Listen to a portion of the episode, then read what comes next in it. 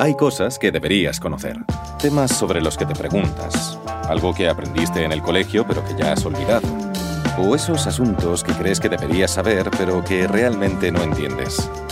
Esta es la serie que te hace más inteligente en solo 10 minutos. En esta ocasión vamos a aprender algo más sobre el déjà vu. Un hombre danés entra en una iglesia francesa. Describe con todo detalle cómo era ese templo varios siglos atrás, en el año 1400. Nunca había estado en una iglesia. Al menos no en esta vida. Asegura que conoce la iglesia de una vida anterior en la que, como monje francés, ayudó a decorar su interior. Casi todos conocemos esa sensación. Ese momento en el que estás viviendo algo que crees que ya te había pasado antes. Para describir este fenómeno, se utiliza la expresión francesa déjà vu, que significa ya visto. Hasta el 80% de las personas afirman haber experimentado un déjà vu. Puede tratarse de vivir una situación muy concreta que crees que ya te ha sucedido antes, o mantener una conversación que te parece haber tenido ya. También puede ser una sensación de reconocer un lugar aunque sea la primera vez que estás allí, como el hombre en la iglesia francesa. ¿Qué es un déjà vu desde el punto de vista neurológico?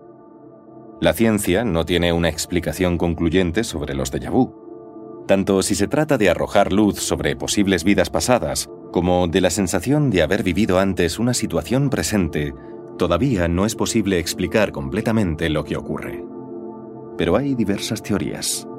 Una de las explicaciones más habituales es que uno de nuestros ojos registra una imagen, la almacena y unos nanosegundos más tarde, la misma impresión visual es percibida por el otro ojo. El cerebro asimila que la escena es reconocida, que ya sucedió antes.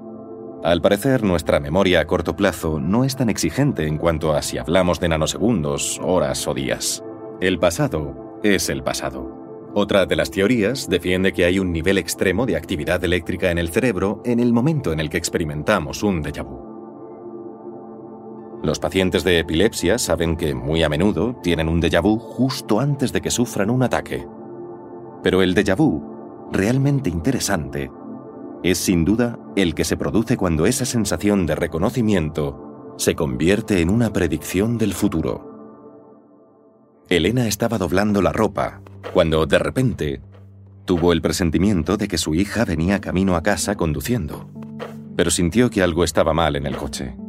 Elena vio que se trataba concretamente de la rueda delantera izquierda del vehículo. No estaba bien colocada y podía soltarse en cualquier momento.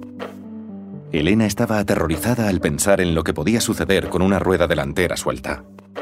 Por eso se sintió aliviada cuando, poco después, oyó que el coche entraba en el garaje. Salió corriendo hacia su hija, que estaba sentada al volante, muy pálida. Según le contó, conducía por la autopista cuando el coche empezó a desviarse de repente. Se metió en el carril de emergencia y llamó a su seguro. Efectivamente, había un problema en la rueda izquierda, así que la arreglaron y pudo continuar el viaje. Elena había acertado en su predicción. La ciencia sabe muy poco sobre lo que en realidad ocurre en nuestro cerebro. Para descubrir en qué parte del cerebro de una persona hay actividad, la opción que tenemos es escanearla. Pero, lógicamente, es muy difícil recrear situaciones que nos puedan revelar información relevante cuando se tiene el sujeto tumbado de espaldas, metido en un tubo de alta tecnología. Por eso muchas explicaciones son solo conjeturas, y buena parte nos parece un misterio simplemente porque no encaja en nuestra visión científica del mundo ya establecida. La hipnosis puede darnos una visión alternativa de cómo funciona nuestro cerebro. Tanto en la hipnosis como en la terapia de regresión es posible obtener información sobre vidas pasadas.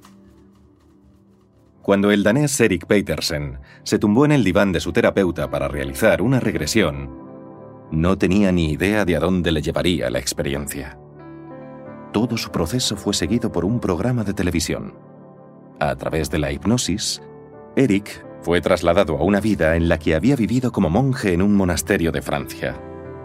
Lo más impresionante fue la forma tan detallada en que describió la arquitectura y la decoración del templo, y el lugar en el que se encontraban los diferentes edificios en relación con los demás en aquella época. dibujó gran parte de los detalles que recordaba antes de viajar a Francia. El equipo de televisión encontró el monasterio. Coincidía perfectamente con la descripción del participante. Sin embargo, Eric reaccionó de manera violenta ante la experiencia y le resultó emocionalmente difícil aceptar la situación. ¿Hemos vivido antes? ¿O hay partes de nuestra conciencia que pueden moverse libremente entre el pasado, el presente y el futuro? Desde el punto de vista de la ciencia, la posibilidad de viajar en el tiempo no es posible en la actualidad. Además, tampoco existe una explicación definitiva para el fenómeno del déjà vu. Sin embargo, existen más de 30 hipótesis y teorías científicas que intentan explicar el fenómeno, descrito por primera vez en 1876. Los estudios demuestran que las personas que viajan mucho tienen un déjà vu más a menudo que las personas que están en un entorno familiar y es más fácil tener un déjà vu si estás cansado o estresado. La dopamina, el alcohol y algunas drogas también pueden favorecer la experiencia. Parece que un cerebro que no está bajo presión rara vez experimenta un déjà vu. Si nuestro cerebro ha decidido soltar las riendas, ya sea por la hipnosis, las drogas o el estrés, es más fácil que experimentemos el fenómeno un grupo de investigadores puso en marcha un estudio en el que los sujetos participantes tenían que reconocer símbolos en una pantalla. Los investigadores habían construido una figura que se mostraba durante un nanosegundo.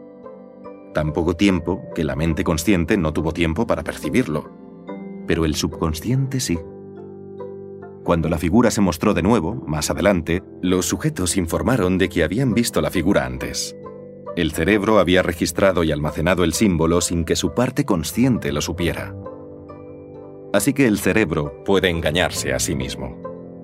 Nos identificamos con nuestra conciencia despierta, pero gran parte de nuestra conciencia total se encuentra fuera de esa zona de luz, que constituye el 10% de la conciencia.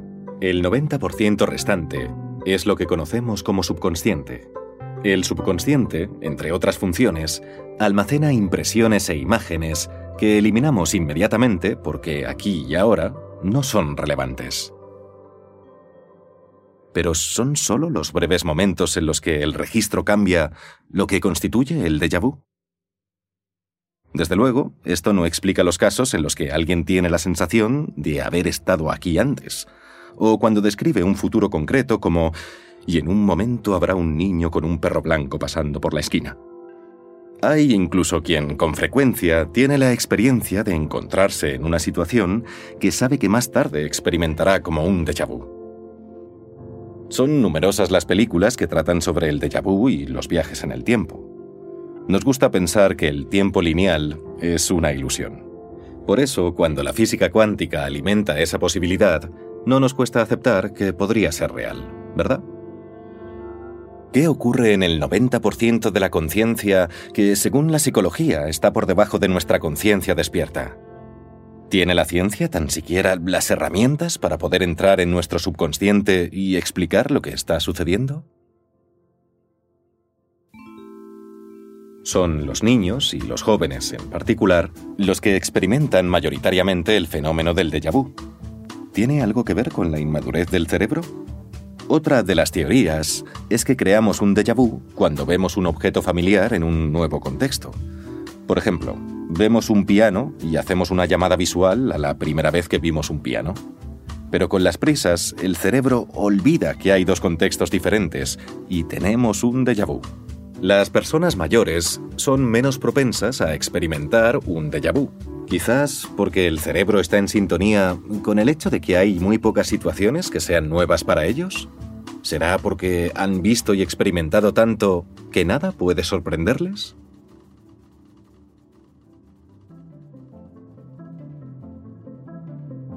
Hasta ahora no se ha explicado el fenómeno del déjà vu.